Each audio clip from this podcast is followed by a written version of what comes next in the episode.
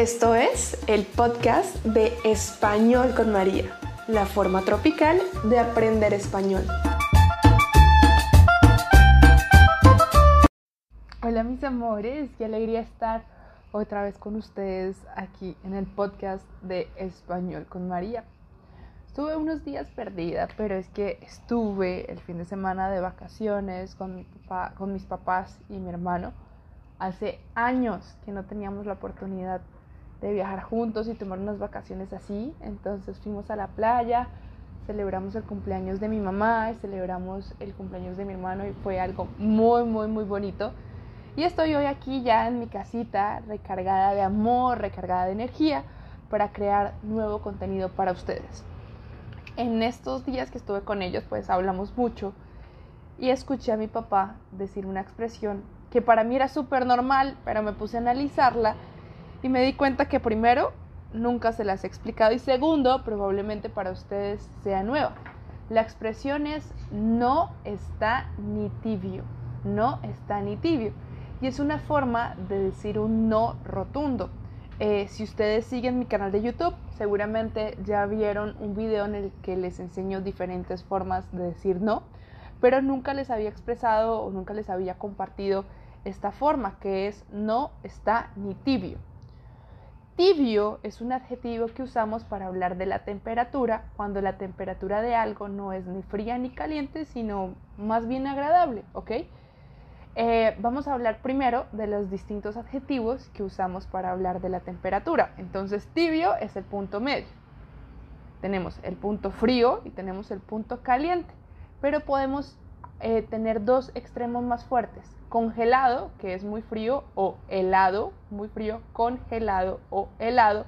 Y tenemos hirviendo, hirviendo, que es muy caliente.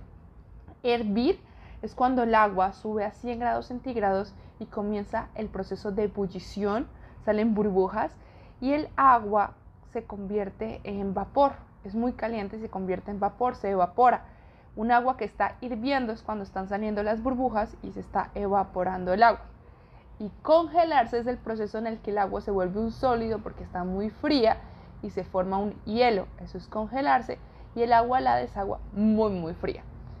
Realmente las cosas no necesitan estar a 100 grados centígrados para decir que están hirviendo o a menos 0 grados para decir que están heladas. Realmente somos bastante exagerados y bastante, digamos, descriptivos cuando hablamos de algo. Por ejemplo, yo puedo meterme al mar y salir corriendo y decir, no, esta agua está helada. Quiere decir muy fría, pero no necesariamente por debajo de los 0 grados. Entonces tenemos los adjetivos helado o congelado, frío, tibio, caliente e hirviendo. ¿Listo? Esos adjetivos para hablar de la temperatura. Y tenemos la expresión no está ni tibio para decir que alguien está lejos de encontrar un sí o de encontrar una respuesta. ¿Y por qué viene esa expresión? No sé si en sus países y en sus idiomas esto aplique, pero en español, cuando por ejemplo estamos buscando una respuesta y nos dan pistas para encontrarla, nos dicen frío o caliente, como para que nos digan o para saber si vamos por el camino correcto. Por ejemplo, si yo te digo a ti, adivina qué le di a mi mamá de cumpleaños. Y yo le di a mi mamá un brazalete, pero tú no sabes, tú tienes que adivinar. Y tú me dices, María, le diste una camiseta. Yo te diría, no, frío. Quiere decir que una camiseta es algo que está lejos de ser la respuesta.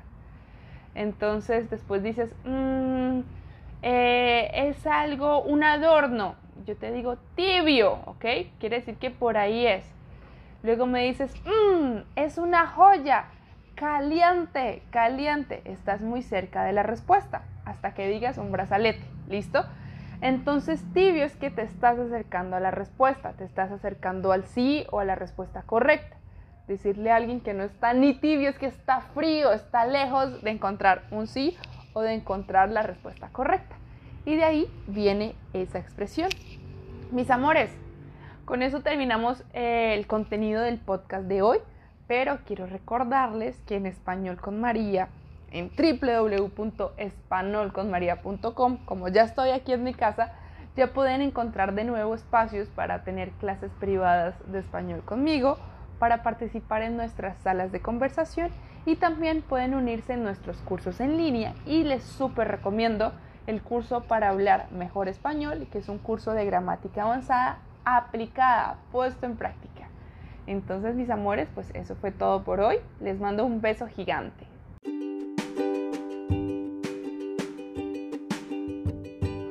Gracias por escuchar el podcast de Español con María.